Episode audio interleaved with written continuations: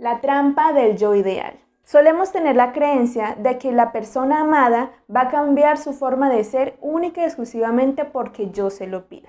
Y en estos casos, sin darnos cuenta, estamos vulnerando la autoestima del otro. Bienvenido a este tercer episodio del podcast ¿Y por qué primero yo?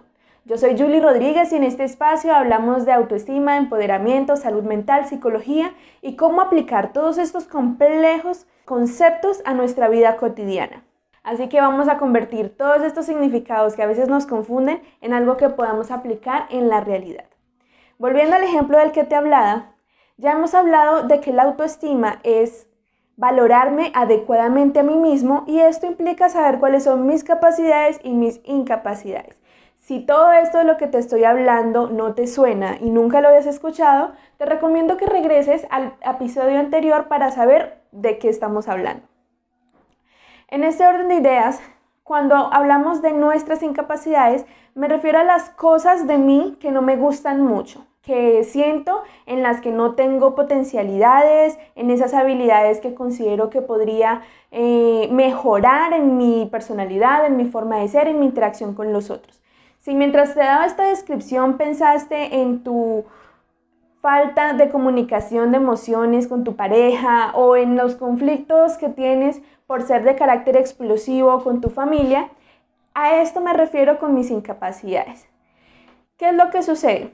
que por lo general solemos pensar que estas incapacidades sí o sí debemos de modificarlas porque mi pareja me dijo que cambie, porque mi mamá me ha dicho que no le gusta, porque mi amigo, porque mi vecino, etcétera, etcétera, etcétera. Estas incapacidades son únicas y exclusivas para cada uno de nosotros. De alguna manera, lo que nos hacen pensar es que tenemos que cambiar porque al otro no le gustan, porque no cumple con unas expectativas externas. Este cambio tiene que ser única y exclusivamente si así lo consideras tú como ser humano, si así lo consideras tú como persona. No vamos a cambiar porque mis amigos, porque mi mamá, porque mi papá, porque mi familia, por etcétera, etcétera, etcétera. ¿A qué voy con todo esto?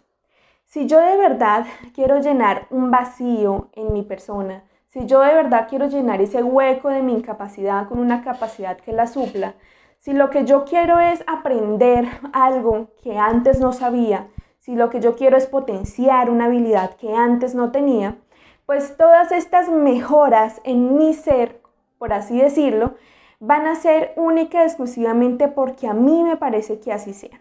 Debemos tener cuidado con lo que la cuando la autoestima de alguna manera depende de lo que el otro quiere o cree que debería ser mi persona.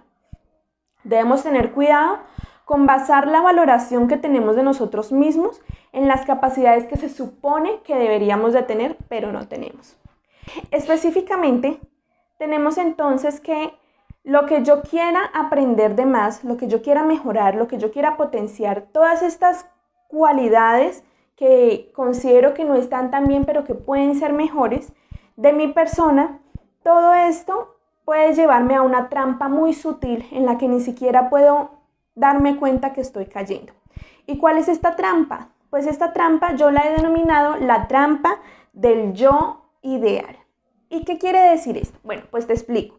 Esto quiere decir que todos nosotros componemos nuestra personalidad con un yo real. Este yo real es precisamente esa persona que somos, esa persona que eh, todos de alguna manera somos conscientes que tenemos que conforma todas nuestras capacidades, nuestras incapacidades y en general lo que le estamos mostrando a los demás. Pero también tenemos un yo ideal y es básicamente como esta persona cuasi perfecta que hemos construido a lo largo de nuestros años de vida y que ha ido tomando algunos atributos de las expectativas de mis papás, de las expectativas de la sociedad, de lo que mi primer novio o novia quería que yo fuera y vamos de alguna manera recolectando deberías, debería ser, deberías hacer y poniéndolos en una sola persona. Y así lo que hacemos es como construir una especie de Frankenstein del yo ideal de la persona que se supone deberíamos de ser. Y allí es donde caemos en esta trampa profunda de la cual a veces ni siquiera podemos salir. ¿Por qué? Pues resulta entonces que va a haber una discrepancia entre mi yo ideal y mi yo real. Porque lo que hacemos es tomar esa idea idolatrada de nosotros mismos, de lo que se supone que deberíamos de ser, y compararla con lo que realmente somos. Por ejemplo, yo, yo por lo general suelo tener dificultades porque soy muy expresiva, entonces me río muy duro o cuando tengo ganas de llorar, pues puedo llorar en público sin inconveniente. Si algo me incomoda, es probable que mi rostro lo refleje. Entonces, en algún momento como que yo quería y mi yo ideal era una persona que pudiese tener total control sobre sus emociones, una especie de... Em, de persona que no tiene nunca una expresión emocional que quizá no es apropiada para el momento o que quizá podía dejar muy revelada mis sentimientos en un momento específico. Entonces, ese yo ideal que yo tengo, que es una persona totalmente reservada con sus emociones y que tiene una inteligencia emocional perfecta y sabe qué decir en cada momento y cuándo decirlo, no coincide con mi yo real, con esta persona que soy, que a veces tiene expresiones de enojo, a veces llora, a veces se ríe muy duro. Esta persona no coincide con mi yo ideal. Entonces, ¿qué va a suceder? Va a suceder que va a haber una discrepancia y al haber esa discrepancia, esa diferencia entre la una y la otra, pues me voy a abrumar. Me voy a abrumar porque me voy a dar cuenta que no estoy a la altura de la exigencia que tengo me voy a abrumar porque me voy a dar cuenta que me hace falta muchísimo para llegar a ser esa persona que siempre tiene la respuesta correcta para cada cosa. Me voy a abrumar porque simplemente no cumplo con esa, eh, esa expectativa que yo misma me estoy imponiendo. Entonces tenemos comparación del yo real con el yo ideal, da una diferencia que nos abruma. Cuanto más amplia es esta diferencia entre la una y la otra, más conflictiva es la conciencia de esta deficiencia que yo tengo. Entonces, cuanto más amplia es esa diferencia, cuanto más me doy cuenta que me hace falta muchísimo por ser esa persona eh, con total control de sus emociones, más me voy a sentir abrumada porque me doy cuenta que me hace falta demasiado para llegar allí.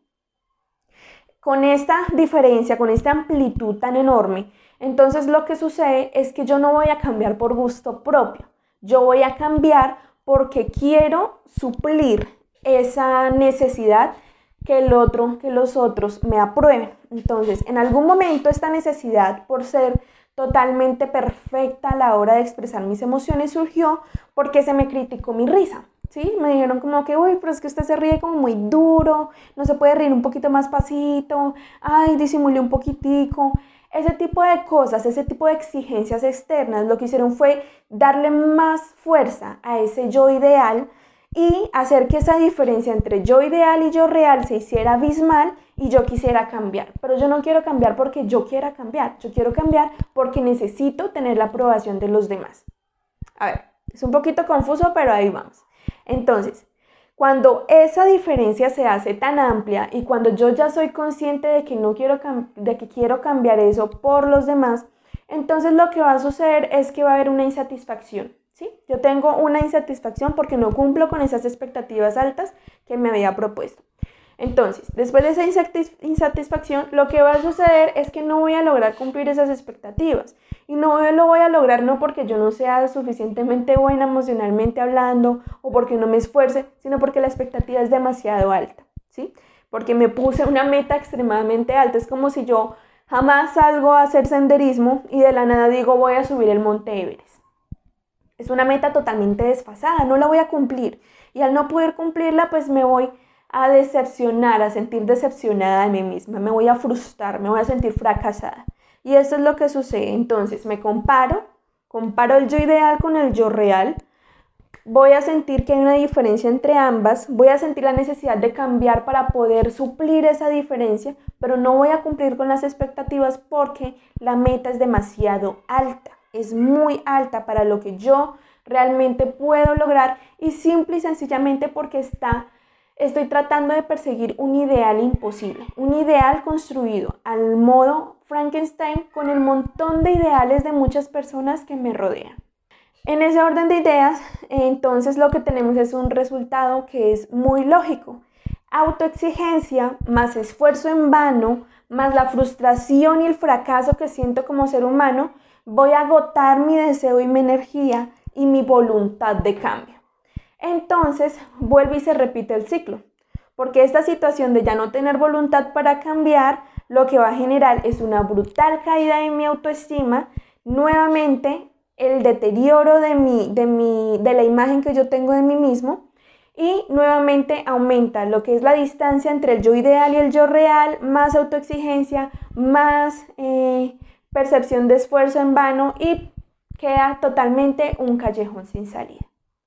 Me siento en un callejón sin salida, no soy suficiente, no puedo lograrlo. Simplemente esta persona no soy yo. Nunca voy a llegar a ser lo suficientemente empática y emocionalmente estable como yo necesito ser o como las demás personas necesitan que yo sea. Esta sensación de abrumar, esta sensación de sentirme abrumado, de sentirme que no valgo lo suficiente, esta eh, caída brutal de la autoestima se conoce en psicología clínica como depresión. ¿Qué puedo entonces hacer para yo salir de allí? Pues fácil. Siempre que hay un callejón, la única salida es salir por donde entramos. Entonces, vamos a volver a devolvernos hacia todo lo que hemos estado hablando en este capítulo.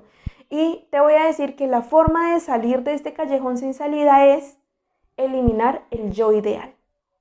Así como lo escuchas, vamos a eliminar el yo ideal Vamos a eliminar esas expectativas, esa necesidad de ser de una manera específica. Y una vez que elimino esa expectativa, simplemente me queda el yo real. Una vez que queda el yo real, no tengo algo con qué compararlo, porque ya no existe el yo ideal. Si no tengo nada con qué compararlo, pues simplemente no hay conciencia de deficiencia, no hay necesidad de autoexigencia, no hay esfuerzo en vano y me quedo única y exclusivamente con los mecanismos que eh, tengo yo y de los cuales dispongo para ser una mejor persona. Esto hace que mi autoestima florezca, esto hace que la imagen que tengo en mí mismo en consecuencia se potencie y me pone en mejores condiciones para decidir de manera autónoma si quiero o no modificar esto en mí. Pero entonces ya no voy a modificar esto en mí teniendo en cuenta un ideal imposible. Voy a modificar esto en mí teniendo en cuenta pequeños pasos para lograr una meta específica.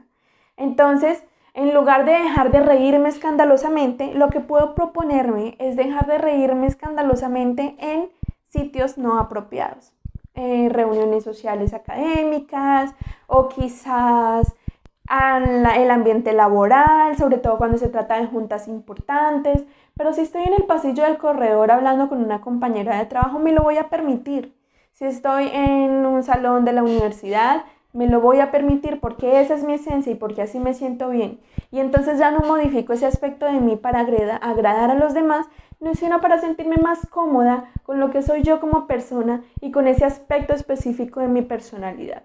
Entonces, lo que realmente me acompaña es mi desarrollo personal, lo que soy yo como ser humano y lo que puedo llegar a ser en mi mejor versión sin necesidad de la brume, de la autoexigencia, de la, del esfuerzo en vano que se supone que yo sentía que estaba realizando.